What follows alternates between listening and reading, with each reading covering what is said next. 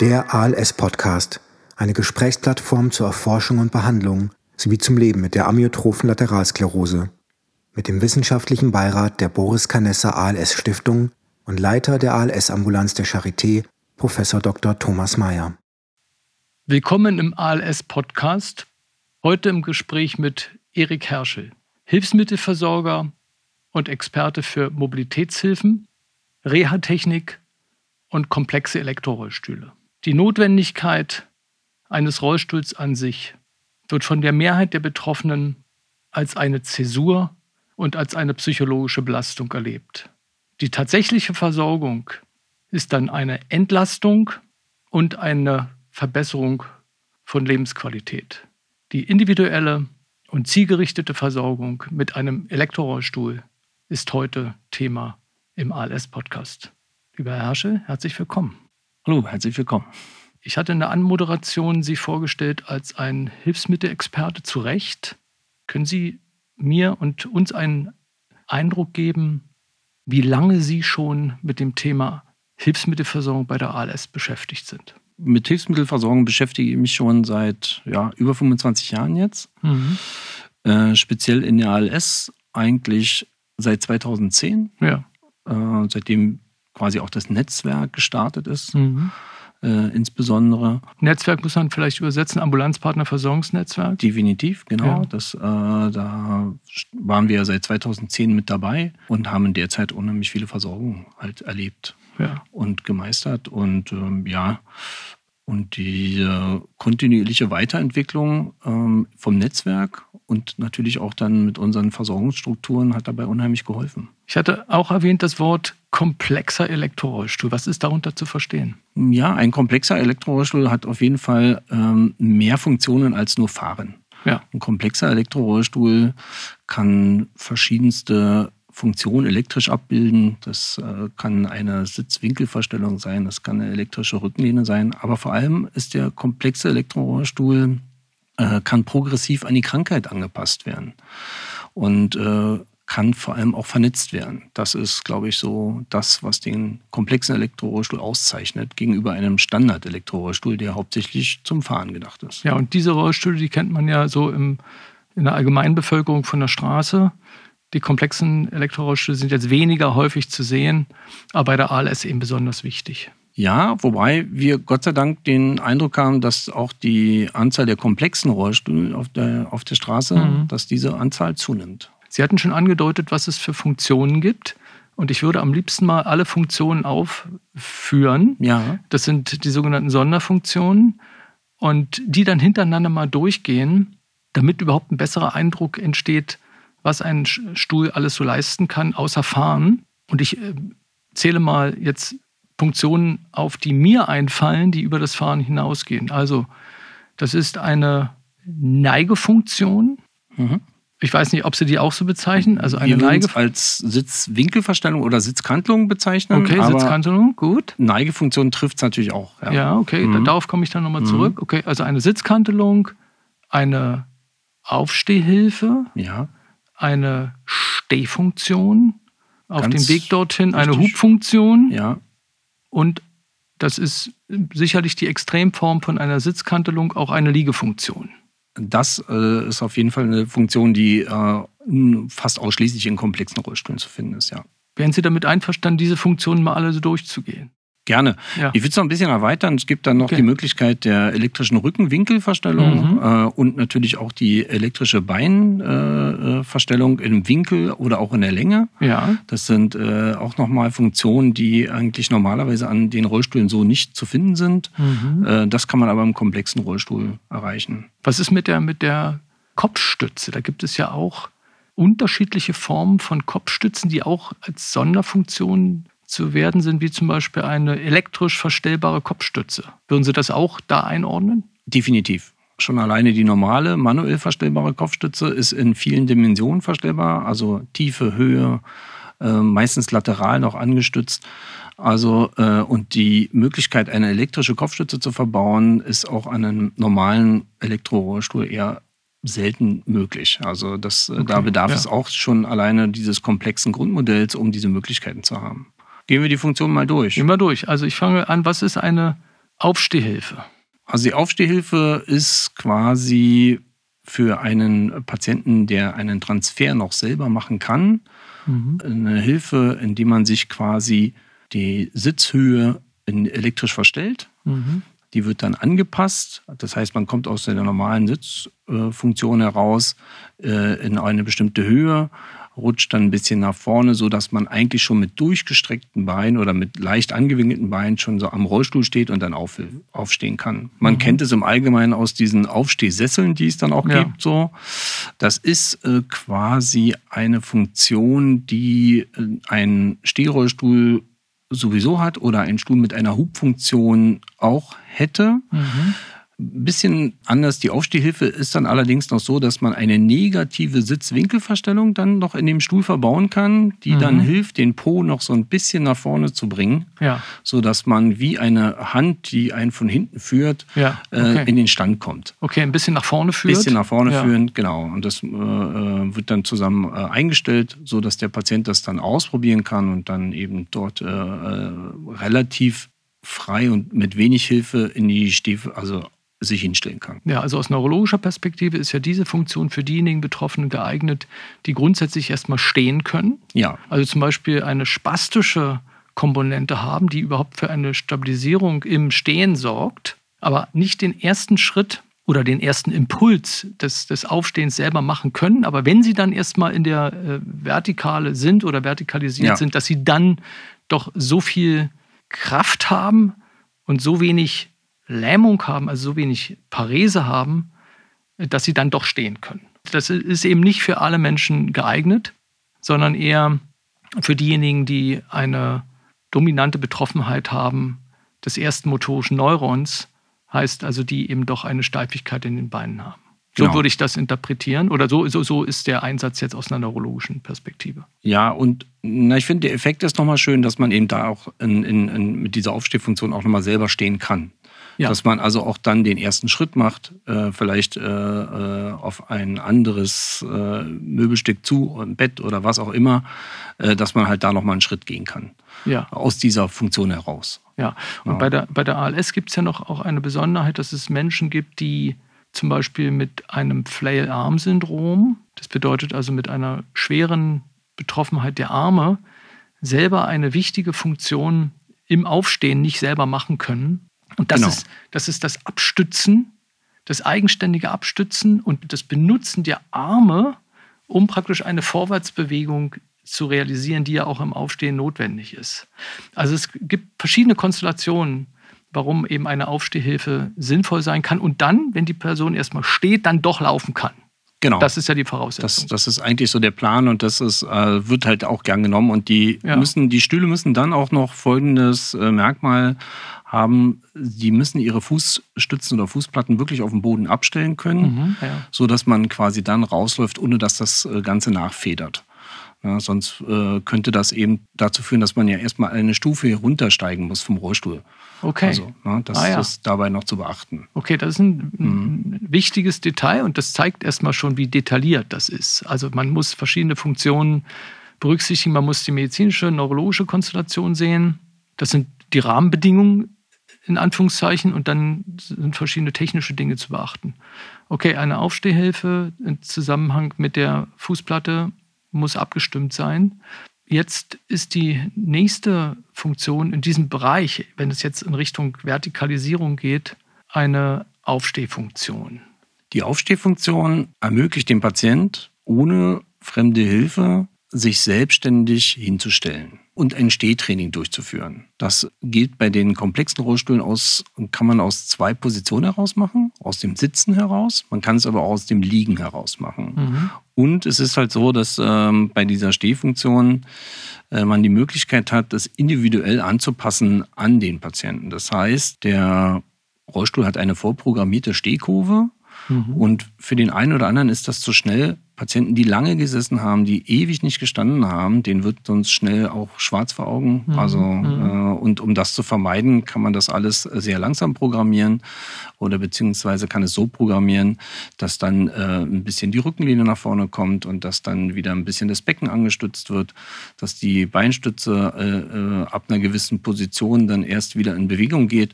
Also da äh, äh, muss man sich viel Zeit nehmen, aber am Ende kann man selbstständig stehen, kann ein Stehtraining machen, mhm. äh, man bleibt im Rollstuhl stehen, mhm. man steht nicht 100 Prozent äh, quasi im rechten Winkel. Mhm. Also mhm. so ein bisschen äh, eine entlastende Stehposition ist es, als wenn man lässig sich ein bisschen anlehnt am Tisch vielleicht. Ja, so kann man sich das ja. vorstellen. Ja. Äh, so kann ja. man sich das vorstellen. Ähm, aber ähm, der Effekt ist natürlich ein, ein ganz hervorragender. Und wie lange dauert das ungefähr, also wie viele Sekunden, diese Vertikalisierung zu machen? Sie haben das schon angedeutet, mhm. das muss man jetzt anpassen nach, nach Trainingszustand in Anführungszeichen. Jetzt vor allen Dingen des Kreislaufsystems komme ich aber gleich nochmal darauf zu sprechen. Wie lange dauert denn das ungefähr, ehe der, ehe der Stuhl an sich in der Lage ist, diese, diese Funktion zu realisieren? Ja, also ich denke, dass man innerhalb von 30 Sekunden tatsächlich also den Stehvorgang abgeschlossen hat. Ja. Ja. Man kann auch das schnell und langsam programmieren. Mhm. Wir gehen immer eher den sanften Weg. Das heißt also ähm, erstmal langsam anfangen. Es gibt Patienten, die möchten wieder dann also damit Erfahrung haben und das gut vertragen. Die möchten dann noch ein bisschen schneller aufstehen. Dann kann man die Motoren bei dem einen oder anderen Rollstuhl tatsächlich mittlerweile so ansteuern, dass die das ein bisschen schneller machen. Mhm. Aber empfehlen würden wir halt diese, sagen wir, zwischen 25 und 30 Sekunden. Und wie wird verhindert, dass der äh, Patient nicht nach vorne fällt? Es gibt ja auch eine Sorge vor Stürzen. Und, und die meisten Betroffenen haben ja schon mal Unsicherheitssituationen mindestens erlebt, wenn nicht sogar Stürze. Und da gibt es eine, eine Sorge vor, vor Stürzen. Und das ist natürlich in der Stehfunktion ein besonderes Thema. Wie, wie kann das abgewendet werden? Technisch wird das verhindert durch eine Kniepulotte. Mhm. Diese äh, Pilotte wird quasi unterhalb der Knie, wird diese Pilotte gesetzt, sodass man eigentlich nach vorne gar nicht rausrutschen kann. Mhm. Zusätzlich gibt es noch die Möglichkeit einer Oberkörperpilotte oder eines Brustgurtes. Unsere Erfahrung ist, dass viele Patienten, die dann das erste oder die ersten paar Mal ein Stehtraining hatten, eigentlich auf die Oberkörperpilotte oder auf die Brustpilotte verzichten. Ja. Weil man dann eigentlich auch die notwendige Sicherheit hat und es auch schon ein paar Mal erlebt hat, dass man dann eben in dieser leichten, äh, schrägen Position steht. Also das sind dann eher so 100 Grad. Okay, und die Pilotte, das ist ja praktisch wie so ein ansteckbares Gestell, ja. was nach vorne so einen Druck gibt. Und, und dieser Druck wird, glaube ich, auch schon als Sicherheit empfunden. Äh, empfunden, ja. ja. Das okay. ist eine Brustpilotte, genau. Ja. Die wird also quasi rangesteckt, genau, kann man mhm. rausnehmen. Man ja. kann es aber auch mit wie so einem Art Neoprengurt, kann man sich vielleicht auch so vorstellen, aus dem, aus dem, also der Motorradfahrer hat ja auch so ein ja. Nierengurt um, so, so in diesem Material äh, gibt es auch den Oberkörpergurt, den man auch rummachen kann. Okay. Also von der Seite her gut. Okay, das ist also eine mechanische Absicherung nach vorne durch diesen Körper, Pelotte. Gibt es auch noch eigentlich ein ein Gefühl, dass, dass man praktisch dann als Betroffener abgeschirmt wird in gewisser Hinsicht nach vorne. Man hat ein Sicherheitsgefühl. Ein Sicherheitsgefühl. Was dann entsteht. Ja, eigentlich definitiv. wie ein Sicherheitsgurt, ja. mehr oder weniger. Und das ist jetzt an den Beinen dann eben kein Gurt, aber es ist eben dieses, dieses kleine Gestell. Genau. Auch da ja. gibt es neue Entwicklungen. Also ähm, oft waren es so ein zentral einzusteckende äh, Pilotte für die, für die Knie. Mhm, Mittlerweile ja. gibt es so Einzelpilotten für die Knie, die man also auch viel besser lösen kann. Mhm. Also auch da entwickelt sich gerade alles so ein bisschen weiter, ja. die man quasi dann auch, äh, was äh, die, die Nähe oder beziehungsweise die Beugung angeht, kann man hervorragend einstellen über so ein Drehrad. Okay, also wenn ein, ein, ein Patient dann eben sich in, in die Stehposition bringen will, würde dann ein Angehöriger oder eben eine Pflegefachkraft oder eine Assistenz im weitesten Sinne dann die Pilote ranstecken? Ja, das würde vorher passieren. Also die ja. Pilote würde vorher rangesteckt werden. Die für, Knie, die für die Knie sind unbedingt notwendig. Mhm. Ohne die geht es nicht. Ja. Die Oberkörperpilote nach Wunsch, die ja. wird dann rangesteckt und dann wird der Stehvorgang gemacht. Und wenn man dann also im Rollstuhl steht, könnte man die Oberkörperpilote Körperpilote immer noch wegnehmen, mhm. die Kniepilote nicht. Ja, okay. Da entsteht dann ein gewisser Druck. Ja. Was hat die Stehfunktion aus Ihrer Perspektive, jetzt als, als Versorgerperspektive für Vorteile? Ich könnte dazu auch noch was medizinisch kommentieren. Mhm. Das, das, hat ja auch gewisse neurologische Vorteile oder medizinische Vorteile, sogar internistische Vorteile zu stehen. Definitiv. Wie würden Sie das beurteilen aus Ihrer Erfahrung? Also aus meiner Erfahrung beurteilen wir es vor allem so, dass dieser Effekt, alleine aufstehen zu können, ohne fremde Hilfe, äh, für viele Patienten also wirklich eine tolle Sache ist. Ja. Man braucht nicht noch rechts und links einen Physiotherapeut, der einen stützt beim Aufstehen. Mhm. Man kann sein Stehtraining alleine machen. Die Stühle, man ist dann auch nicht gefangen im Stuhl. Diese hochkomplexen Stühle können sogar im Stehen auch fahren. Aha. Das heißt, man könnte äh, während seines Stehtrainings Musik hören, äh, Fernseh schauen. Man kann auch ja. zum Fenster fahren und einfach aus dem Fenster schauen. Ja. Und das ist natürlich eine Sache, die also für viele Patienten wirklich ganz entscheidend ist. Ja, und zusätzlich ist es natürlich für uns als Versorger wichtig, äh, dass die Leute diese Möglichkeit haben. Es verhindert einfach Kontrakturen. Ja. Also äh, ich sag mal gerade auch diese Spitzfußstellungen, ja, ja. dann auch ähm, die kardiopulmonale Belastung, äh, die man dort trainieren kann, ist einfach hervorragend und auch alles, was äh, die Körper äh, äh, oder den Körper an sich angeht, alle Funktionen werden da quasi ein bisschen angetriggert und ähm, ja, die Leute fühlen sich einfach besser. Ja. ja. Plus ein psychologischer Effekt. Ja, unbedingt, ja. ja. Dieses auf Augenhöhe sein mit seinem Gegenüber im Stehen ja. ist natürlich auch für viele Patienten sehr entscheidend. Ja, nicht immer hochschauen zu müssen aus einer Sitzposition, sondern tatsächlich auf Augenhöhe äh, seinem Gegenüber zu begegnen. Ja, also es gibt ja zwei Begriffe. Einen haben Sie davon schon genannt, der in der Bevölkerung bekannt ist, auf Augenhöhe sein und Horizonterweiterung. Das mhm. sind ja im Prinzip die beiden Dinge, die auch den, den, das Gesichtsfeld berühren. Und beides wird eben erweitert durch diese Funktion. Ich möchte zurückkommen, Sie haben das, äh, Ihre Erfahrung auch äh, so schon benannt. Kreislauffunktion, das ist ein, eine wichtige Sache. Das bedeutet, das vegetative Nervensystem ist zwar formal gesehen bei der ALS-Erkrankung nicht betroffen, sondern nur das ähm, motorische Nervensystem und eben nicht das autonome oder vegetative Nervensystem, aber dadurch, dass eben das motorische Nervensystem das Stehen verhindert, wird auch die Kreislauffunktion nicht mehr trainiert.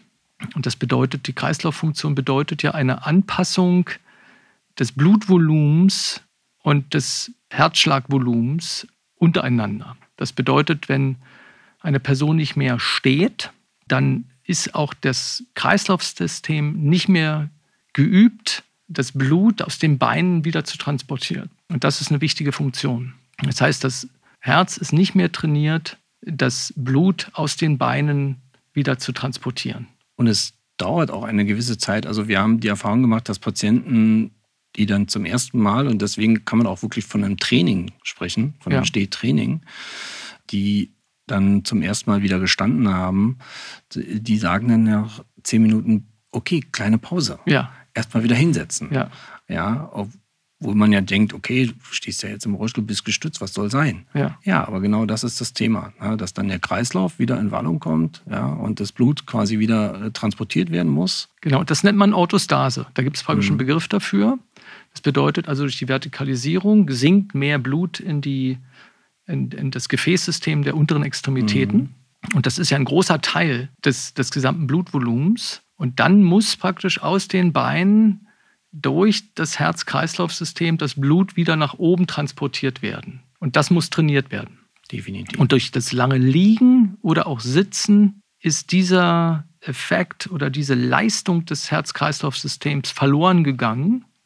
Und so wie eben auch Muskulatur durch Inaktivität eben zurückgeht, so geht eben auch Muskulatur in den Venen, die haben ja auch Muskulatur, verloren und so nimmt auch die, die Herzfunktion ab weil das Herz eben nicht mehr so viel Leistung vollbringen muss, sodass dann sowohl die Gefäße der unteren Extremitäten, aber auch das Herz-Kreislauf-System wieder trainiert werden muss. Und deswegen muss man da auch sich langsam rantasten wieder an die, an die Stehfunktion. Und das, das Wort Training ist absolut berechtigt. Und gibt es eine Orientierung jetzt aus äh, Hilfsmittelversorgerperspektive, was eine, eine gute Stehzeit pro Tag ist, jetzt wenn dieses Training abgeschlossen ist? Also wir empfehlen da immer, dass man das also quasi mit den medizinischen Partnern drumherum also ein bisschen abstimmt ja. und vielleicht auch im Netzwerk mit dem Physiotherapeuten und mit dem behandelnden Arzt abstimmen. Ja.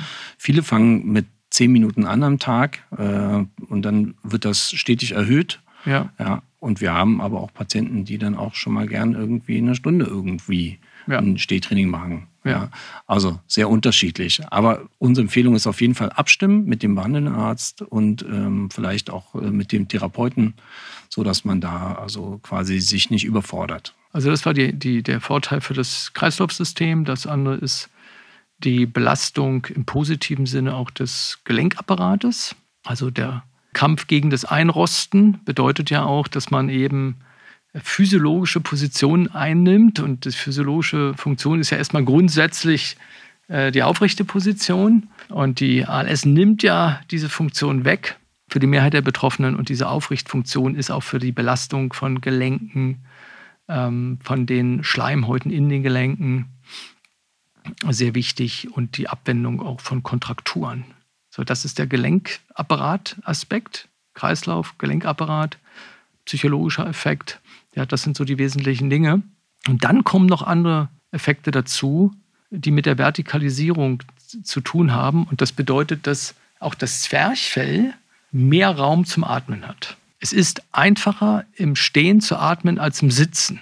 Und das, das bedeutet, dass dann alleine die Schwerkraft, die, ich will es mal jetzt als Gedärme bezeichnen, also den den Inhalt des Bauchraumes mehr nach unten zieht, rein durch die Schwerkraft und damit der Brustkorb an sich mehr Platz hat, sich auszudehnen und damit das Zwerchfell in der Phase des Stehens sich besser nach unten ausdehnen kann und damit auch die Belüftung der Lungenbläschen dann wieder besser wird. Das bedeutet also, auch die Atemfunktion wird durch dieses Stehtraining unterstützt. Das bedeutet also, zehn Minuten stehen bedeutet zehn Minuten effektiveres Atmen.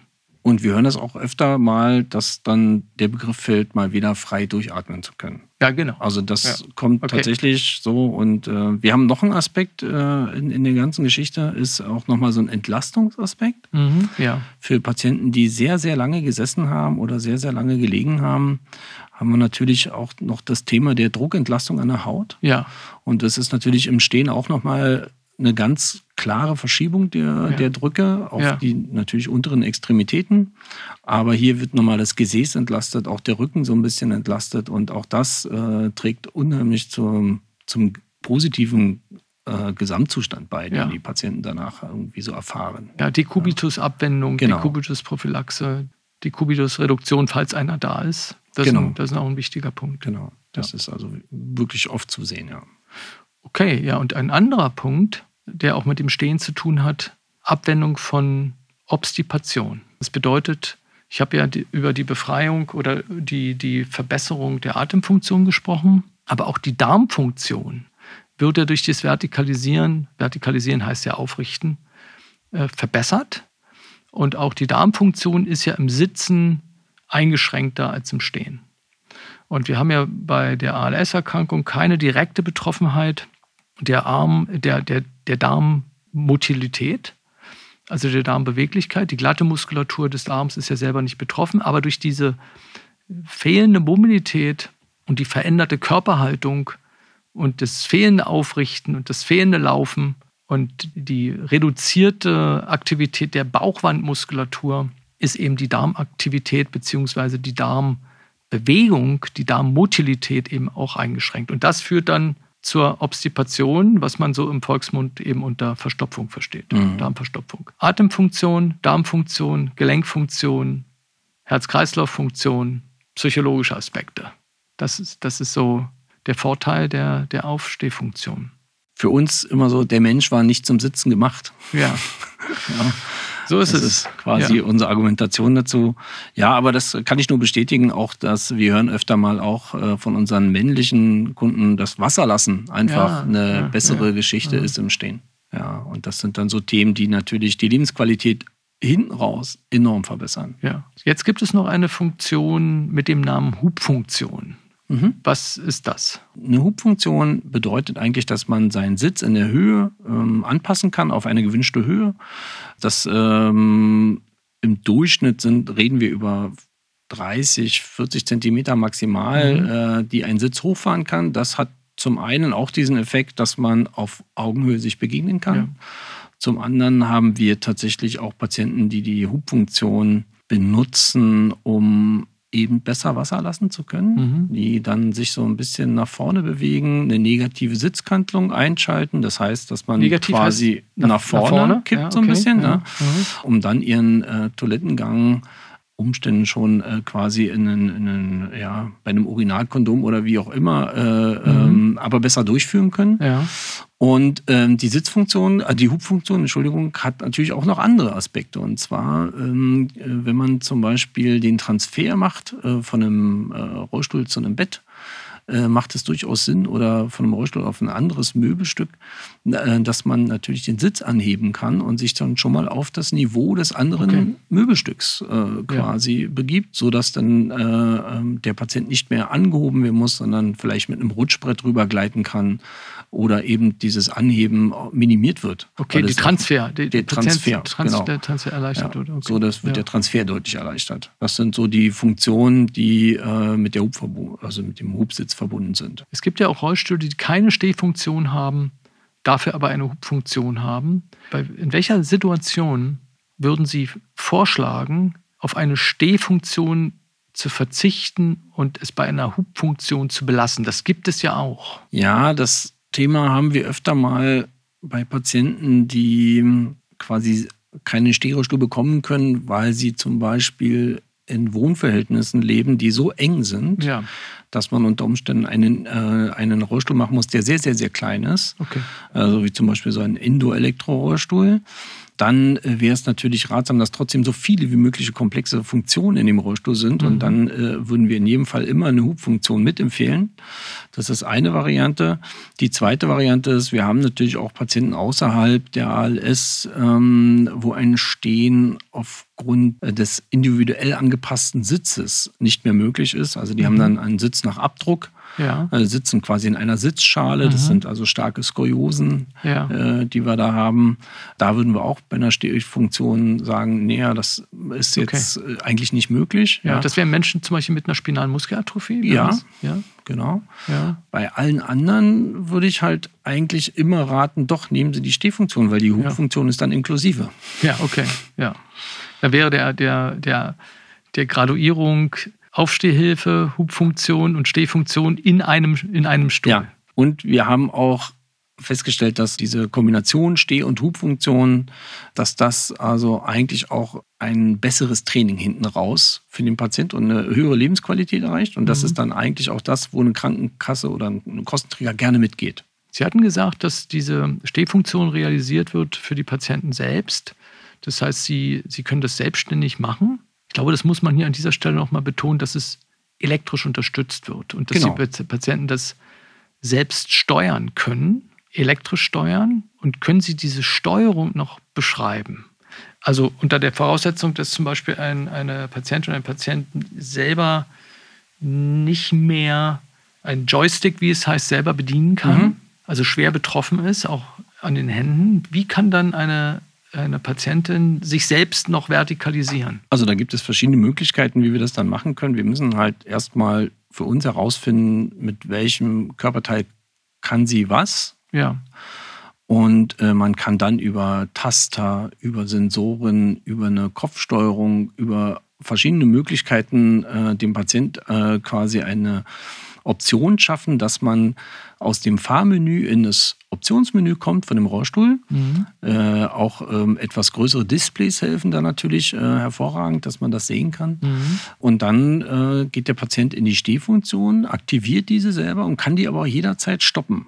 Mhm. Ähm, das heißt nicht, dass der Stehvorgang gestartet wird und dann man also gefangen ist in diesen 30 mhm. Sekunden und mhm. dann äh, der Stehvorgang. Nein, also der Stehvorgang bei einem elektrischen Stehvorgang ist immer abbrechbar, zu jeder Zeit. Also äh, man kann in den Halbstand gehen, man kann in die vollendete Funktion gehen, man kann ja. aber auch nur ansatzweise in die Stehfunktion gehen. Das ist natürlich ganz dem Patienten überlassen. Und wir versuchen dann eine Lösung zu finden, äh, ganz individuell auf den Patienten abgestimmt. Wir haben Saugblassteuerung schon gehabt. Mhm. Wir haben Steuerung das heißt also mit, der, mit, da ist mit, ein, mit dem Atemzug. Genau, mit ja. dem Atemzug, mit ja. Pusten oder äh, Saugen ja. äh, quasi kann man diese Steuerung dann äh, ja. bedienen.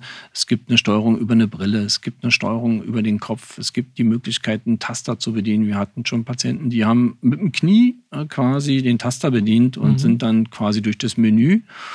Und von der Seite her sind da viele Möglichkeiten gegeben. Die nächste Funktion, die, die wichtig ist aus meiner Perspektive, ist die Liegefunktion. Absolut. Ja, was ist das? Das bieten auch nur wenige Rollstühle an. Eine mhm. Liegefunktion, die wirklich einer Liegefunktion entspricht, also wirklich ausgestreckt. Ja. Man kann quasi den Sitz äh, wirklich in eine äh, Horizontale bringen mhm. und äh, der Patient liegt dann ausgestreckt äh, auf diesem Rollstuhl. Mhm. Das äh, haben wir zum einen, ist es notwendig bei Patienten, die sich schwer damit tun, aus dem Sitzen aufzustehen. Wir haben also auch Patienten, die aus dem Liegen in diesen Stand gehen, ganz langsam. Mhm. Ist aber auch wichtig, finde ich, für medizinische Behandlung, für mhm. Momente, die die Patienten erleben, sei es zum Beispiel das Absaugen, mhm. dass man einen Patient dann also sich auf einer, äh, also in einer Liegefunktion besser behandeln kann, als wenn er da sitzt. Mhm. Und auch einfach der Effekt, dass die Patienten sich zwischendurch mal ausruhen können. Ja. Das wird ja auch unterschätzt. Also Elektrorollstuhlfahren kann auch sehr anstrengend sein. Ja. Und dann ist eine Liegefunktion natürlich auch äh, ganz hervorragend. Ja. ja. Oder eine entlastende Sitzposition. Aber die Liegefunktion ist dann natürlich auch nochmal eine Möglichkeit zum Transfer ins Bett. Okay, der Ausgangspunkt für die Umlagerung. Genau. Ja, ich habe auch schon Betroffene erlebt, die morgens in den Stuhl gegangen sind und abends dann erst spät abends wieder ins Bett und zwischendurch den gesamten Tag in dem Elektrorollstuhl verbracht haben. Ja. Faktisch gewohnt haben. Mhm und dann aber mittags sich im ausgeruht haben und den Mittagsschlaf in der Liegefunktion verbracht haben. Genau. Das ist zum Beispiel ein sehr eindrucksvoller, äh, eine eindrucksvolle Möglichkeit, die jetzt nicht von allen wahrgenommen werden müssen und auch nicht, nicht von allen gewollt, aber grundsätzlich erstmal technisch möglich. Technisch möglich und bei Stühlen, die eine Stehfunktion haben, bei den meisten ist das umsetzbar dass man die Liegefunktion mit anwählen kann. Ja. Würde ich auch immer empfehlen. Das ist eine Option, die, die, die äh, bedingt keine extra Motoren, mhm. sondern es ist einfach nur eine, eine Programmierung, eine Einstellung. Vorhin haben Sie selber reingebracht das Thema der, der Fußposition oder der Beinposition. Ganz wichtiges ja, Thema. Ja, erzählen Sie mal, was ist das? Ja, also man kann bei den komplexen Rohrstühlen ähm, die Fußstellung ähm, mhm. elektrisch verstellen im Neigungswinkel, aber auch in der Länge, also den Längenausgleich auch. Und das führt natürlich zu einer Entlastung. Und äh, oder es gibt auch andere Momente. Was, was, was verstehen Sie unter Längenausgleich? Das heißt, dass die Fußplatte dann in der Länge elektrisch sich verstellt. Um ein kleines Beispiel äh, hier mhm. zu bringen, wann braucht man das? Es gibt Patienten, die entlasten ihre Kniegelenke dadurch. Mhm. Es gibt aber auch Patienten oder wir haben Kunden, die fahren die Beinstütze ein bisschen ein, äh, um dann äh, auf dem Schoß äh, zum Beispiel ein Laptop oder ein Tablet ähm, quasi in Waage halten zu können. Mhm. Oder eben auch, äh, dass die Knie ein bisschen höher sind als die Hüfte, sodass das, äh, dass nichts nach vorne fallen kann. Aber hauptsächlich wird die Funktion verwendet, um zu entlasten, um äh, bestimmte Schmerzpositionen zu vermeiden. Ja. Und das lässt sich einmal machen über die, entweder hat man eine Beinstütze mit einer Fußplatte, die zentral gesteuert wird, aber auch einzeln ist das möglich. Also fürs linke und rechte Bein unterschiedlich. Okay. Auch diese ja. Probleme haben wir manchmal, dass ähm, es unterschiedliche Beinlängen gibt, rechts und links und dem wir entsprechen müssen oder unterschiedliche Kniebewegungsmöglichkeiten. Also wenn das Knie eingeschränkt ist in der Bewegung auf der, rechts, auf der rechten Seite und auf der linken Seite nicht, dann könnte man auch hier mit einer einzelnen elektrischen Fußstütze dementsprechend und das äh, hervorragend anpassen. Ja, das ist eine wichtige Sache bei der ALS-Erkrankung, die ja grundsätzlich erstmal asymmetrisch ist. Mhm. Bei den Muskelerkrankungen ist die Parese meist symmetrisch. Auch bei der spinalen Muskelatrophie ist jetzt eine andere Erkrankung, mhm. sind die Paresen auch meist symmetrisch, aber bei der ALS gerade nicht. Und das ist eben eine wichtige ähm, Möglichkeit dann, die Unterschiedlichkeit der Betroffenheit der, der Beine oder eben auch der Arme. Über Arme müssen wir übrigens auch noch reden im Stuhl. Definitiv. Ähm, äh, das en entsprechend anzupassen. Es kann sein, dass bei der ALS die eine untere Extremität spastisch ist und die andere weniger spastisch ist und die eine kontrakt ist und die andere nicht kontrakt ist. Und äh, damit ist diese äh, separate Steuerung der sinnvoll. Absolut definitiv. sinnvoll. Genau. Ja. Genauso kann man das mit den Armlehnen machen. Ja. Also auch Armlehnen könnte man elektrisch in der Höhe verstellen. Möglich ist das. Das ist eher selten, muss man dann auch dazu mhm. sagen. Die elektrische Beinstütze ist bei einem Stehstuhl immer dabei im Winkel. Der mhm. elektrische Längenausgleich ist extra anzukreuzen. Aber auch hier macht natürlich eine sinnhafte Erprobung und eine gute Vorbereitung im Sinn, dass man sich also damit auseinandersetzt und äh, das wirklich äh, ja, bespricht und mit, äh, mit einem Team, was da Erfahrung hat. Ja, das ist vielleicht nochmal ein gutes Stichwort. Bei Ärztinnen und Ärzten ist ja völlig klar, dass das Erfahrungswissen und eine Spezialisierung sinnvoll ist. Und unsere Erfahrung ist ja, dass diese Selbstverständlichkeit bei Ärzten nicht übertragen wird auf Apotheken, auf Therapeuten und schon gar nicht auf Hilfsmittelversorger. Da spreche ich jetzt mal ein bisschen über Sie. Ja. So, das bedeutet also, das ist ein, ein echter Vorteil, dass es Menschen gibt wie Sie, die sich eben seit 10 oder 15 Jahren speziell mit einem Thema beschäftigen. So wie es eben sinnvoll ist, dass sich ein Neurologe mit dem Thema eben seit 10 oder 15 oder 20 Jahren beschäftigt. Und man braucht eben auch Expertenwissen in der Ausstattung mit einem Elektrorollstuhl und der Individualisierung eines, eines Elektrorollstuhls oder eben auch anderer Hilfsmittel. Und das ist nochmal eine, eine Lanze, die ich brechen wollte zum Thema Experten und Erfahrungswissen in der nichtärztlichen Versorgung. Und Sie sind für mich äh, eine Person, die das vertritt. Ja, vielen Dank. Also wir haben festgestellt, dass also eine Spezialisierung unbedingt notwendig ist, äh, um den, den wirklich diesen Patientenanforderungen oder den, den Anforderungen, den medizinischen Anforderungen gerecht zu werden. Ja. Und das beinhaltet natürlich, dass bestimmte Mitarbeiter bei uns äh, besondere Schulungen durchlaufen, ähm, dass da äh, sich Zeit genommen wird für bestimmte Produkte, dass man sich mit diesen Produkten auseinandersetzt und auch ähm, die Erfahrung weitergibt an andere Kollegen. Und so haben wir halt Versorger, die Kinder versorgen, die spezialisiert sind auf Kinderversorgung. Wir haben Versorger, die sind spezialisiert auf die ALS. Wir haben Versorger, die sind spezialisiert auf den Schlaganfall. Ja. Und ähm, da herrscht trotz allem noch ein reger Austausch natürlich untereinander ja. zwischen mhm. den Versorgern. Ein, ja. Das ist ganz wichtig. Aber das ist natürlich entscheidend, um dem Patienten nachher wirklich eine gute Versorgung auch geben zu können. Also bei Autos ist es ja bekannt, dass die sich in den letzten 20 Jahren wahnsinnig entwickelt haben. Also dass aus einem Vehikel mit vier Rädern und einem Lenkrad jetzt ein fahrender Computer geworden ist. Ja. Und das ist ja auch nicht anders bei Elektrorollstühlen. Das mhm. ist zumindest mein Eindruck. Also das, da muss man ja einiges programmieren. Sie haben ja vorhin, und das so beiläufig erwähnt, da muss man die Stehkurve programmieren. Ja.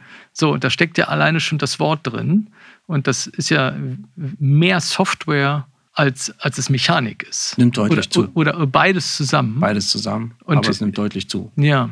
Auch da hat sich viel verändert und äh, wir sind auch sehr froh darüber. Also es gibt jetzt mittlerweile Hersteller, die Motoren verwenden, die man eben äh, digital ansteuern kann, wo man quasi Geschwindigkeit und Kraft verändern kann. Mhm. Also das heißt, man kann langsam mit viel Kraft arbeiten. Das mhm. ist beim Fahren ein echter Vorteil. Früher war das einfach so viel Strom, wenig Strom. Ja. ja. ja. Und auch wenn wir die Verkabelung von den Rollstühlen angucken, heutzutage wird mit Buskabeln gearbeitet. Da ist dann ein Kabel noch, ein Hauptstrang, nicht mehr tausende Kabel. Mhm. Das macht die ganze Sache auch ein bisschen einfacher. Auch die äh, Vernetzung des Rollstuhls wird immer weiter vorangetrieben. Es gibt mittlerweile Rollstühle, die wir bei uns in der Werkstatt sehen können. Mhm. Da könnten wir theoretisch. Also die draußen fahren? Genau. Also wir oder? sehen nicht, wo die fahren. Wir ja. sehen aber, ob sie geladen worden sind. Ja. Oder die Fehlercodes, die ja. entstehen, werden uns dann geschickt. Das hat für den Patienten den Vorteil. Also wie eine Art Fern Fernwartung. Eine Ferndiagnose. Ferndiagnose genau. Wir können dann schon mit dem richtigen Ersatzteil losfahren. Also wir wissen schon, was kaputt ist. Mhm. das ist natürlich ein großer Vorteil. Der Patient muss hierzu einwilligen. Ähm, aber diese Vernetzung, das wird zunehmen oder diese Option der Vernetzung. Ja, also Software, Digitalisierung, Mechanisierung. Was sind das für, äh, für Berufsbilder, die bei Ihnen tätig sind? Also das ist ja ein äh, anspruchsvoller Beruf. Wo, wo kommen die Leute her, die bei Ihnen arbeiten? Also wir haben alles. Bei uns sind viele Quereinsteiger. Ja. Also vom Elektriker bis zum Anlagentechniker, Aha. also ähm, aber auch kaufmännische Berufe mhm. finden sich bei uns wieder. Mhm. Mittlerweile ist es so, dass es früher gab es den das Berufsbild des Reha-Technikers gab es gar nicht. Äh, mittlerweile ist das aber so, dass man also quasi im Orthopädiebereich festgestellt hat, nee, wir müssen uns da auch weiterentwickeln. Es gibt ja in Orthopädie die Fachrichtung Orttätig oder Protätig mhm. und mittlerweile gibt es auch die Fachrichtung Reha-Technik. Ja. Das heißt, der Orthopädie-Mechaniker kann sich entscheiden, Reha-Techniker zu werden. Das wird leider Gottes von den Azubis immer noch sehr selten angewählt. Die meisten wollen die Königsdisziplin Prothetik, Aha, ja, ja. weil aber diese Arbeit völlig unterschätzt wird. Mhm. Ähm, wir haben natürlich mit diesen komplexen Rollstühlen, äh, wenn ein, ein quasi ein Roboterarm am Rollstuhl äh, quasi noch montiert wird, ja. Äh, der quasi die Armfunktion ersetzt ähm, dann brauchen Sie Leute, die tatsächlich eine Affinität haben, auch zur Software und zur ja. äh, Programmierung und zur Vernetzung. Ja, um diese beiden Hilfsmittel miteinander zu um verknüpfen. zu ja. verknüpfen, ja. genau. Und von der Seite her ist das ein spannendes Berufsbild, was, äh, wo wir jetzt auch immer bei den Krankenkassen werben, dass also dass, äh, dass der Reha-Techniker doch bitte den gleichen Verrechnungssatz erfährt wie der Orthopädie-Mechaniker. Ja, da scheint es offensichtlich noch. Da gibt es äh, noch Diskrepanzen. Wir ja. sind aber dabei, die Lücken zu schließen und ja. auch das Verständnis bei den Kostenträgern ist absolut da, äh, da die ja sehen, dass diese Versorgungen hochkomplex sind. Gut, ich komme nochmal zurück auf die Sonderfunktion. Mhm. Sie selber hatten auch noch das Rückensystem eingebracht als eine Sonderfunktion. Was ist das? Also es gibt die elektrische Rückenverstellung und bei einem Stehrollstuhl ist es so, dass hier es ganz wichtig ist, dass der Rücken der Biomechanik des Körpers folgt. Mhm. Wenn, man muss sich das so vorstellen, die ersten Stehrollstühle waren so, dass man quasi, wenn man eine seitliche äh, Führungspilotte hatte, dass diese seitliche Führungspilotte ist quasi starr an einer Stelle stehen geblieben und man wurde quasi so unter den Achseln angezogen. geführt. Ja, genau. Okay, ja, ja. Man, ja, man wurde angezogen oder wenn man sich hingesetzt hat, wieder ausgezogen. Ja, okay. Mittlerweile Aha. ist es so, dass diese ähm, Biomechanik diesem Rücken folgt. Und äh, dementsprechend, äh, äh, man kann es sehr individuell an den Patienten anpassen, ähm, so dass der Rollstuhl in der Bewegung dem Patienten folgt. Ja und nicht der Patient quasi der Bewegung des Rollstuhls folgen muss. Okay. Ja. Ähm, zudem sind aber diese speziellen Rückensysteme auch in der Lage, ähm, Patienten aufzunehmen mit starken Skoliosen oder äh, mit Deformationen am Rücken, indem man dann äh, passgenau einen Rücken bauen kann. Für den Patienten, nach Abdruck zum Beispiel. Ja, das spielt auch bei einer Spastik, bei der ALS eine Rolle. Und ähm, bei wie vielen Betroffenen setzen Sie spezielle Rückensysteme ein bei der ALS? Im Stehrollstuhl kriegt fast jeder einen biomechanischen Rücken. Wenn man jetzt über einen normalen Faltrollstuhl redet, dann ist der Anteil auch schon so 20 Prozent, dass die eine mhm. Rückenschale drin haben, ähm, die quasi ähm, ja, die Führung des Patienten übernimmt, ja. sodass man wirklich gut sitzt, geführt sitzt, dass man sich wohlfühlt, dass man nicht zur Seite kippt. Mhm. Und bei den normalen Standardrollstühlen ist das eher selten der Fall. Ja, jetzt gibt es noch eine Funktion, die auch ziemlich dicht sogar jetzt mal rein räumlich am Rückensystem äh, lokalisiert ist und das ist die, die Kopfstütze. Mhm. Welche Rolle spielt die Kopfstütze bei der ALS? Ja, ganz wichtige. Also die Kopfstütze ist aus meiner Sicht ähm, äh, ja eigentlich der verlängerte Rücken. Ja. Also für den Patienten eine ganz entscheidende Situation ist, dass man sich in eine Entlastungsfunktion anlehnen kann, dass man Sicherheit hat nach hinten. Und ähm, die Kopfstütze ist bei einem Patienten mit einer Kopfsteuerung ganz entscheidend, dass die richtig positioniert ist, dass sie gut sitzt ähm, und dass äh, quasi hier der Blickwinkel des Patienten überprüft wird. Wo schaut er hin? Wo möchte er hinschauen? Ja und wie stark ist zum Beispiel die Kyphose im Rücken. Und dementsprechend sollte die Kopfstütze in der Tiefe, in der Breite genau angepasst sein an das Sitzbild des Patienten. Bei Menschen mit ALS ist ja die, die Kraft, den Kopf zu bewegen, oft eingeschränkt. Und die eigene Fähigkeit, den Kopf in der geeigneten Position zu halten, eben reduziert da spielt die Kopfhalterung äh, oder die Unterstützung Rolle. des Kopfes ja. eine große Rolle. Genau. Man kann also die mhm. Kopfstütze kann so gebaut sein, dass sie auch von unten her den Kopf stützt, also mhm. eher im Kinnbereich eine mhm. Auflage bietet, sodass mhm. der Patient sich da ablehnen kann. Mhm. Die Kopfstütze kann so gestaltet sein, dass man ein Halteband ähm, an der Kopfstütze äh, montiert, so nach vorne der Kopf auch, ja. genau nach vorne ja. über die Stirn, Ja, so dass der Kopf nicht auf die Brust fällt. Ja. Ja, auch ganz wichtig bei beatmeten Patienten, dass man also äh, den Kopf in einer guten Position hat. Ja, dass die, dass die Trachealkanüle auch nicht komprimiert wird. Genau, Ja. dass man da in einer ordentlichen Situation ist. Also bei dem einen oder anderen macht es dann sogar Sinn, eine elektrische Kopfstütze einzubauen, äh, so dass der Patient diese Position, die man sonst immer neu finden muss, jedes Mhm. Mal, wenn man den Rollstuhl quasi neu nutzt. Ja. Also jedes Mal, wenn man wieder in den Rollstuhl kommt, muss man ja diese Kopfposition wiederfinden, Ja. dass man das eben noch ein bisschen äh, ähm, genauer und ja äh, bequem einstellen kann. Ja, Sonst wäre es ja immer so, dass man es manuell einstellen muss. Und dazu bräuchte man eigentlich immer jemand anders noch dazu. Genau, das ist ja eine, eine übliche Situation, dass der Kopf Ja. von Assistenzpersonal, von Familienmitgliedern oder von Pflegepersonal justiert wird, in die richtige Position Ja. gebracht wird. Und das, das ist ja dann durch eine elektrische Kopfsteuerung dann besser Ja. und autonomer zu realisieren. Definitiv, der User kann dann nachkorrigieren. Ja, Ja. Ähm, Sonst ist er bei der manuellen Kopfstütze ist er erstmal in der Position so ein bisschen gefangen. okay. Das ist, glaube ich, auch nicht so gut bekannt. Selbst in der Ärzteschaft, dass es elektrische Kopfsteuerungen gibt. Das ist ja technisch verfügbar, wird auch von den Kostenträgern Übernommen. übernommen, wird genauso gehandhabt wie andere Hilfsmittel eben auch. Nicht kritischer oder eben auch nicht, nicht, nicht anders als sonst. Wir haben ja immer die Probleme, dass nicht alles durchkommt oder es einfach eine Diskrepanz gibt zwischen dem, was medizinisch sinnvoll ist und dem, was genehmigt wird. Das ist ja nicht, leider nicht immer identisch, aber Kopfsteuerung und elektrische Kopfsteuerung Kopf oder elektrische Kopfstütze, Kopfstütze, beides. Also Ja. ähm, ist durchaus ähm, unproblematisch. Ja. Wichtig ist immer bei all diesen Dingen, dass man also das Therapieziel erklärt. Ja. Also ein Kostenträger ähm, einfach zu sagen oder einfach damit zu konfrontieren, hier ist eine Kopfstütze notwendig, halte ich für zu wenig.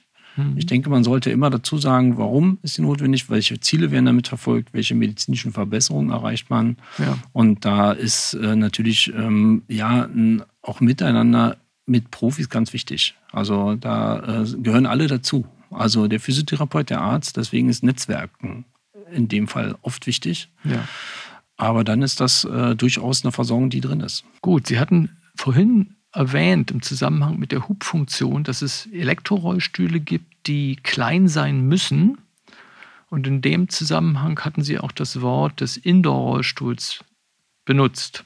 Und darauf möchte ich jetzt mal explizit zurückkommen, Mhm.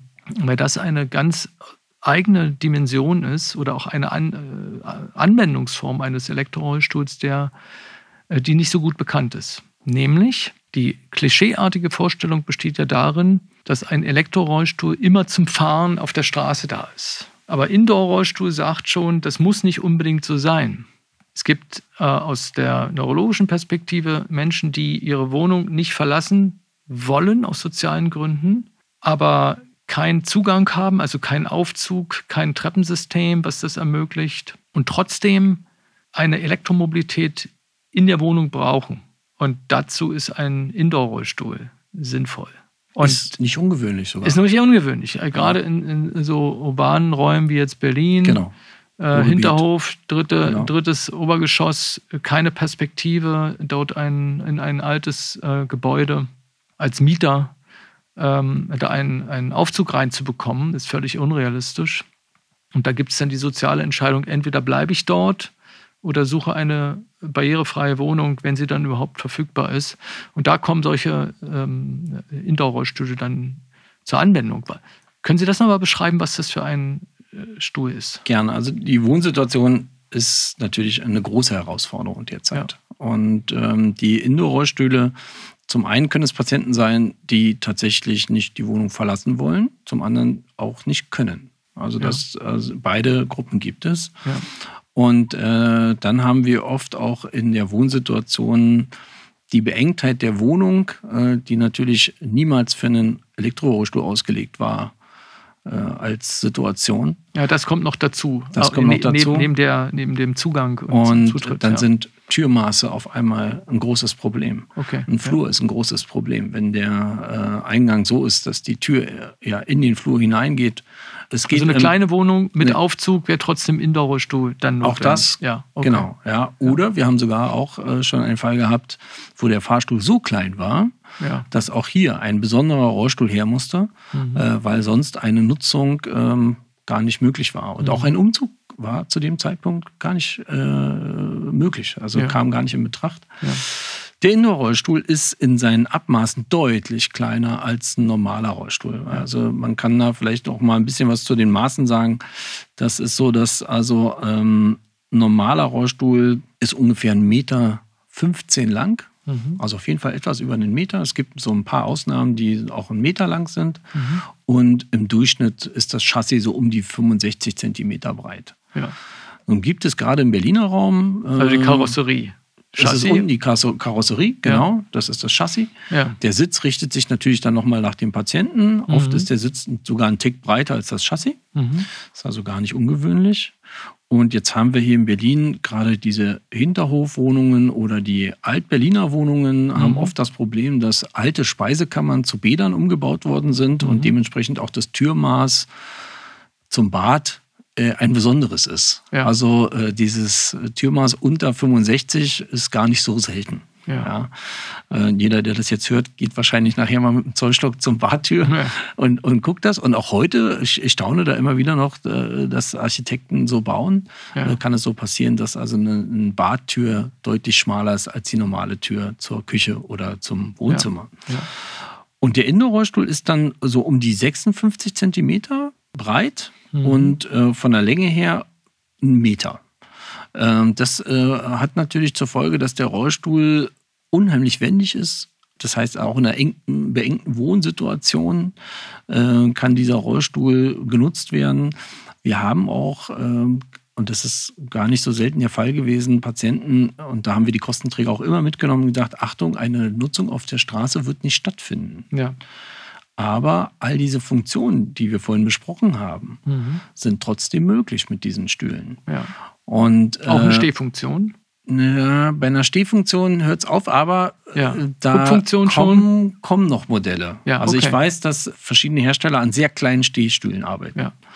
Äh, und die Stehstühle sind ja auch schon etwas kompakter geworden als die mhm. ersten Modelle, also okay. deutlich besser. Mhm. Da wird es Mittelradantriebe geben nachher, die also in ihren Abmaßen sehr klein sind und wo eine Stehfunktion möglich ist. Mhm. Mittelradantrieb ist die, die Möglichkeit, sich auch auf der Stelle zu drehen. Das, genau, das ja. ist eine Möglichkeit, sich auf der Stelle zu drehen. Man hat also sonst Front- oder Heckantrieb. Ja. Und der Mittelradantrieb hat natürlich den Vorteil, dass man sehr wenig Fliehkräfte hat. Und bei dem Indoor-Rollstuhl ist es dann so, dass alle anderen Funktionen, die wir vorhin besprochen haben, eigentlich möglich sind die Liegefunktion auch so ein bisschen eingeschränkt, ja. aber eine starke Sitzwinkelverstellung, eine Rückenlehnverstellung, Fußstützen, Längenausgleich, ja. Fußstützenwinkelfunktion, Rückenlehnen elektrisch, Kopfstütze und ja. auch die Vernetzung des Rollstuhls ist dort möglich.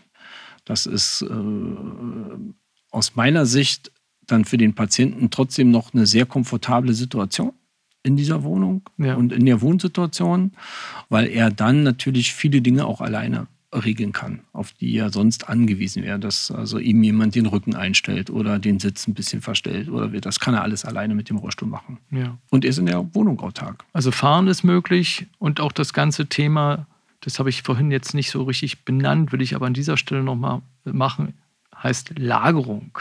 Das heißt also ein Elektrorollstuhl, ein komplexer Elektrorollstuhl hat ja aus der neurologischen Perspektive diese beiden Funktionen, sich zu bewegen und Transfer zu unterstützen aber auch ein autonomes Lagern in der Position der Wahl. Definitiv.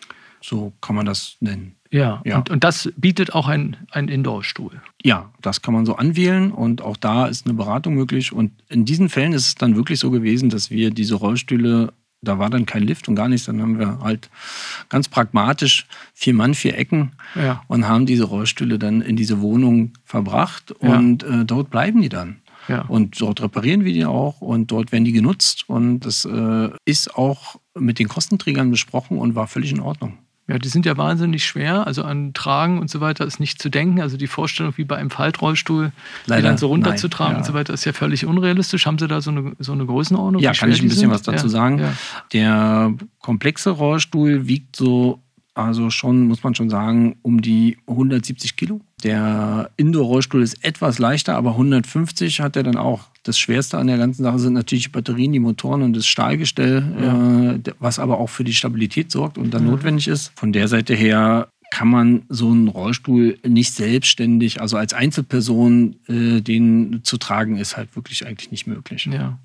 Eine häufige Frage, die auch absolut berechtigt ist, besteht ja darin, wie kann ich einen Elektrorollstuhl transportieren wiederum. Ja. Also jetzt Stichwort Verreisen oder überhaupt Ortswechsel im weitesten Sinne. Nicht jeder hat ja einen, einen eigenen Transporter und Van, um nicht zu sagen kaum jemand. Was, was gibt es da für Möglichkeiten? Also die eine Variante ist tatsächlich eben der Van. Das wäre die Variante, dass man eigentlich so reinfahren kann, mit einer Rampe vielleicht, ja. ja dass man mit dem Rollstuhl reinfahren kann. Durchaus äh, möglich ist ein Kombi, ein normales, mhm. ähm, ein normaler Pkw als Kombi. Weil da passt der, der, rein? Da passt der rein, weil der komplexe Rollstuhl hat ja die Möglichkeit, äh, dass man die Rückenlehne in eine Position bringen kann, die dann also nicht mehr einem Sitz entspricht, sondern dann ist die Rückenlehne nach hinten abgewinkelt. Okay. Ja. ja oder man, wenn man das natürlich äh, äh, zusammen vorher plant, kann man auch das richtige Modell raussuchen, wo man vielleicht den Sitz abnehmen kann. Mhm. So dass man quasi äh, das Chassis verlädt und den Sitz extra verlädt. Also auch okay. das ist eine Möglichkeit, äh, wie man das vielleicht machen könnte. Mhm. Zum anderen ist es aber auch so, dass viele Patienten auch noch einen Zweitrollstuhl haben. Ja.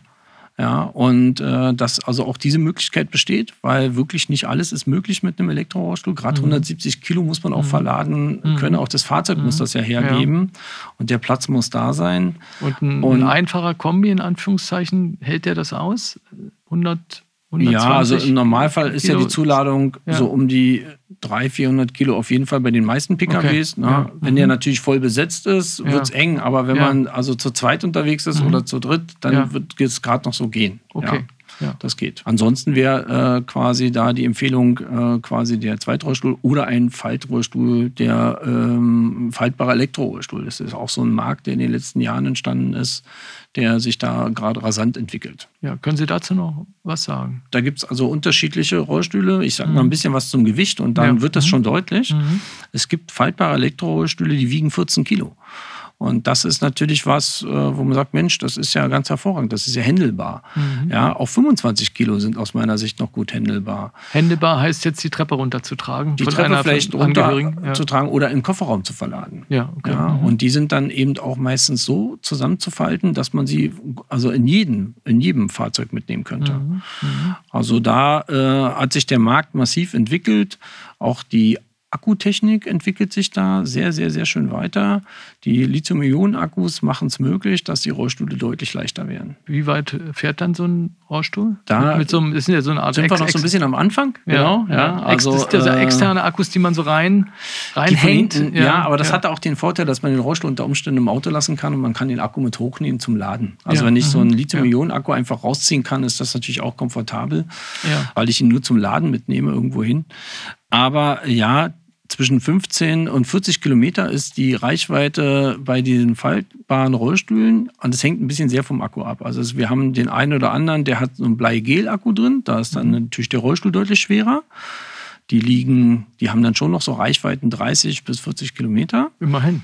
Ja. Immerhin, ja. ja. Und wir haben äh, allerdings auch Rollstühle, die sind super leicht und die liegen dann aber so um die 15 Kilometer. Ja. Wobei das Aufladen dann auch relativ schnell funktioniert drei ja. Stunden sollte es wieder gehen. Um Missverständnisse zu vermeiden, aus meiner Sicht sind die faltbaren Rollstühle, die jetzt einen Elektroantrieb haben, keine komplexen Rollstühle. Das sind keine komplexen genau, Rollstühle. Genau. Also das jetzt kann eher ein Reiserollstuhl sein oder ein Zweitrollstuhl. Ja. Äh, es ist kein komplexer Rollstuhl, der wird ja. niemals diese Funktion abbilden genau. können, genau. über also die wir vorhin gesprochen haben. Genau, ja. das wird, glaube ich, wichtig, um das zu, äh, zu verhindern, so ein Missverständnis. Die haben eben genau. gerade nicht diese Funktion, die wir besprochen haben. Die können nur gefaltet werden, sind einfach haben aber eine Elektromobilität. Und man muss auch ganz klare Abstriche beim Fahrkomfort machen. Die komplexen Rollstühle, über die wir heute gesprochen haben oder über die wir gerade noch reden, die sind Einzelrad aufgehangen. Die sind äh, hervorragend gefedert. Da äh, ist auch äh, viel Energie in das Fahrwerk gegangen. Manche von diesen Rollstühlen haben auch einen sogenannten Gyrosensor. Das heißt, wenn man schräg auf eine Bordsteinkante herauffährt, mhm. fährt der Rollstuhl gerade weiter mm, und, und, biegt nicht ab oder äh, bei den komplexen bei den komplexen und ja. folgt der Wegneigung oder ja. so. Das sind natürlich Sachen, die in, äh, in einem komplexen Rollstuhl möglich sind. Die sind in einem faltbaren Elektrorollstuhl derzeit noch nicht abbildbar. Thema Kostenträger. Wie hoch ist die Wahrscheinlichkeit, dass die Kosten übernommen werden für einen komplexen Elektrorollstuhl bei der gesetzlichen Krankenversicherung und bei der privaten Krankenversicherung? Mhm. Das ist die eine Frage. Mhm. Und die zweite Frage ist, wie hoch ist die Wahrscheinlichkeit, zwei Rollstühle genehmigt zu bekommen? Der eine ist faltbar und der andere ist eben komplex. Und wie hoch ist die Wahrscheinlichkeit, drei Rollstühle genehmigt zu bekommen? Einen komplexen Elektrorollstuhl, einen faltbaren, faltbaren Elektrorollstuhl und dann vielleicht noch einen nicht elektrischen, noch leichteren faltbaren Rollstuhl. Ich würde mal mit den Kostenträgern anfangen. Ja. Bei den Kostenträgern, wenn die Diagnose stimmt und die, die Versorgung an sich vernünftig äh, nach, äh, äh, nach den gegebenen äh, Vorschriften eingereicht wird. Das heißt mit einer ordentlichen Begründung, äh, mit einem Arzt, der informiert ist und auch mit einem Therapeut, der informiert ist, ja. ist die Wahrscheinlichkeit 75 Prozent, dass man den Rollstuhl bekommt. Ja. Sollte es dann abgelehnt werden und man geht in den Widerspruch, äh, was also durchaus auch einfach mal passieren kann, das ist auch eher eine vielleicht mal eine technische Reaktion. Ja, was passieren könnte, ist, dass die Kasse einfach ablehnt. Genau. Aus formalen Gründen. Aus, aus formalen ja, Gründen, ja. was schiefgegangen ist, durchaus ja. auch, äh, vielleicht ist dann auch formellen Fehler gemacht worden. Äh, mit einem Widerspruch äh, und unter den genannten Voraussetzungen, Diagnose stimmt, Begründung stimmt, alles ist dabei und es macht also auch Sinn, äh, ist dann mit Widerspruch 95-prozentig eigentlich die Möglichkeit, dass man den Rollstuhl schon bekommt. Ja, bei der gesetzlichen. Genau, wir bei reden über die gesetzliche. Genau. Bei der ähm, Privatversicherten oder in der Privatversicherung ist es so, da ist es ungleich schwerer, dass dort der Markt an sich äh, bestimmt wird von sehr individuellen Versicherungsverträgen. Ja. Also hier sind Verträge quasi im Raum, wo zum Beispiel Hilfsmittel ausgeschlossen sind ja. oder Hilfsmittel pauschal quasi abgegolten sind. Mhm. Äh, und das macht es natürlich den ähm, Betroffenen ungleich schwerer, eine Elektrorollstuhl ja. zu bekommen. Aber auch hier würde ich bitten, nicht die Flinte ins Korn werfen. Mhm. Dann mhm. muss man kämpfen. Und auch hier gibt es hervorragende Beispiele, die ich selber erleben durfte, wo das dann funktioniert hat. Also hier würde ich einfach mal sagen, dass wir, wenn wir vorher bei 75 Prozent waren, sind wir hier bei 45 Prozent. Beim Anfang. Im ersten Schuss. Im ersten, im ja. ersten Schritt. Und wie kann man das steigern bei der PKV? Auch da kann also auf, auf wie hoch kommt man das? Auch da kann man steigern, indem man es gut erklärt und mit der, ja. mit der Versicherung vorher redet. Ja. Also es gibt die Möglichkeit, vielleicht noch die Pflegeversicherung, die private Pflegeversicherung mit ins Boot mhm, zu holen mhm, mhm. äh, und hier auch äh, äh, quasi klar zu machen, welche Kosten entstehen werden, ja. äh, die vielleicht äh, dann nicht notwendig sind. Ja. Also wir hatten, wir haben, ein, ich habe einen, einen Patienten mal gehabt, der an MS erkrankt war. Mhm. Und der war auch privat versichert mhm. und hat sich jahrelang mit einem Rollator rumgeschlagen und hat dann einen Elektrorollstuhl bekommen. Mhm. Und äh, der war privat versichert und der hat äh, quasi mit seiner Pflegekasse einen Weg gefunden, indem er den dann belegen konnte, dass also weniger Pflege notwendig ist, okay. dass äh, er quasi in den Elektrorollstuhl. Und er hat dann im Nachhinein mir erzählt, er hat das bereut, dass er so lange gewartet hat, dass mhm. er diesen psychologischen Schritt des Elektrostuhls war für ihn immer so ein Thema, ach, dann bin ich kategorisiert und so. Ja. Im Nachhinein hat er sich da extrem drüber geärgert, weil er hat dann noch Reisen unternommen nach Paris äh, mit der Bahn.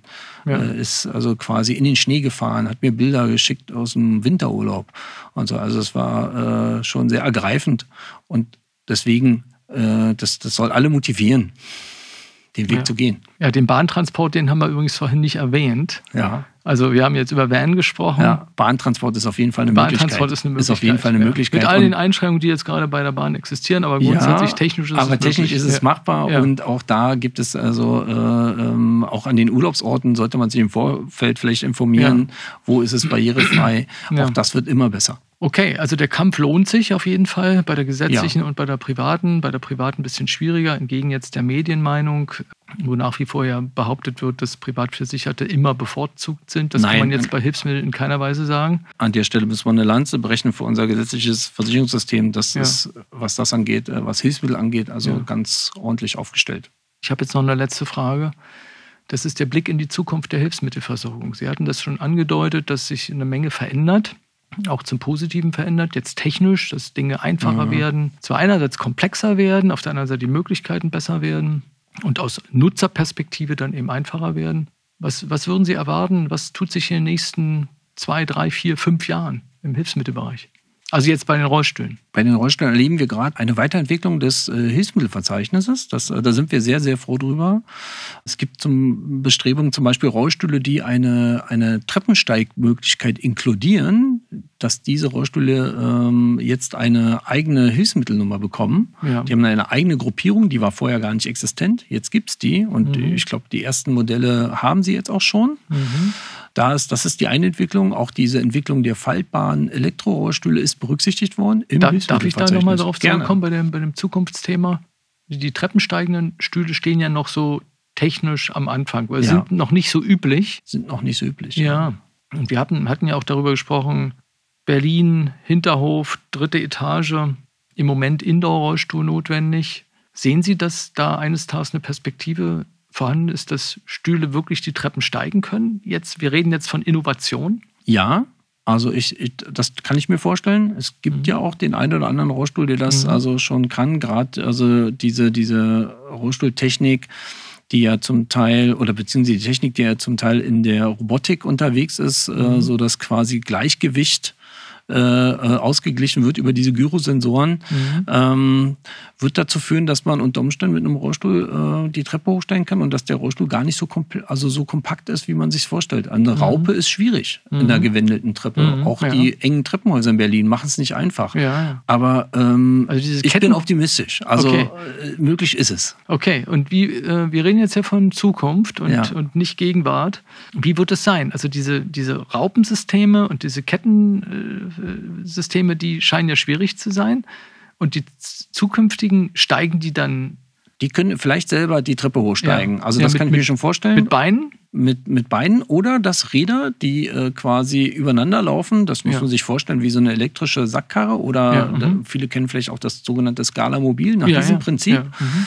äh, die Treppe hochsteigen und das Gleichgewicht selber halten und so, dass keine Begleitperson erforderlich ist. Das kann ich mir schon vorstellen. Es gab auch so eine Stühle schon, so eine mhm. Entwicklung. Mhm. Das muss natürlich noch deutlich verbessert werden und im Detail äh, nachgeschärft werden. Aber das kann, wird die Zukunft sein. Und bis dahin werden uns natürlich auch Rollstühle mit einem Raupensystem begleiten. Und wenn die Treppe nur geradeaus hoch ist, dann ist ein Raupensystem auch in Ordnung. Ja. ja auch das äh, äh sind ja Stühle, die durchaus ihre Berechtigung haben. Also Sie hatten, Sie hatten gesagt, die, die Stühle, also die treppensteigenden Stühle würden, würden Thema sein. Gibt es noch Dann, anderes? Wie gesagt, die Entwicklung des äh, Hilfsmittelverzeichnisses ist, ja. das, also finden ja. wir ganz hervorragend, dass mhm. hier Platz für Innovationen geschaffen worden mhm. ist. Das mhm. ist also tatsächlich ähm, eine Entwicklung in den letzten zwei Jahren, wo wir also sehr, sehr glücklich darüber sind, dass das passiert. Und ein weiteres Thema ist definitiv die Digitalisierung und Vernetzung. Das wird so sein, dass Rollstühle vielleicht in Zukunft Sensoren haben, die also einen, einen ja, Gesundheitszustand überwachen mhm. oder die einen erinnern an bestimmte Tätigkeiten, wie zum Beispiel mhm. an ein Stehtraining. Mhm. Du hast mhm. heute dein Stehtraining noch nicht gemacht. Ja. ja. Oder ich empfehle dir ein Stehtraining oder ich empfehle dir einen Positionswechsel zur Entlastung. Ja. Das sind so Dinge, die äh, ich mir auf jeden Fall äh, vorstelle, die es jetzt auch schon gibt und die immer besser werden und äh, es an uns ist es, das in die Welt zu tragen. Ja, wenn das ja. passiert und da entsprechende Schnittstellen geöffnet werden und verfügbar gemacht werden, das wäre natürlich auch ideal für die ALS-App. Also zum Beispiel eine Erinnerungsfunktion über das Stehen in die App zu, zu integrieren, das wäre natürlich ein, aus, aus meiner Perspektive jetzt auch eine, eine, ein Zukunftsthema. Definitiv. Also man könnte ja, ja, angeben in der App, ich habe einen Stehrollstuhl ja. und dann kann ich vielleicht diese Funktion aktivieren, dass ich äh, eine, also die Erinnerung bekomme. Ja. Das wäre ja eine Möglichkeit. Und dann sieht man ja, wie oft es dann genutzt wird. Oder man kann es dann vielleicht noch bewerten. Ja, deswegen ist diese, diese, diese vernetzte Zusammenarbeit so wichtig, dass ja. wir das, das, das gemeinsam äh, verbessern. Okay, soziale Vernetzung, technische Vernetzung.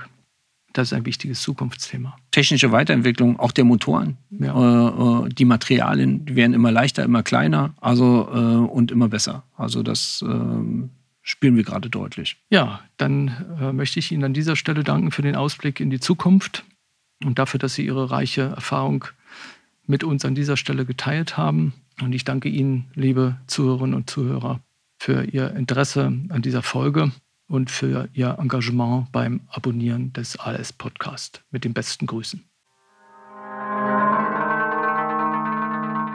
Das war der ALS Podcast, gefördert durch die Boris Canessa ALS Stiftung.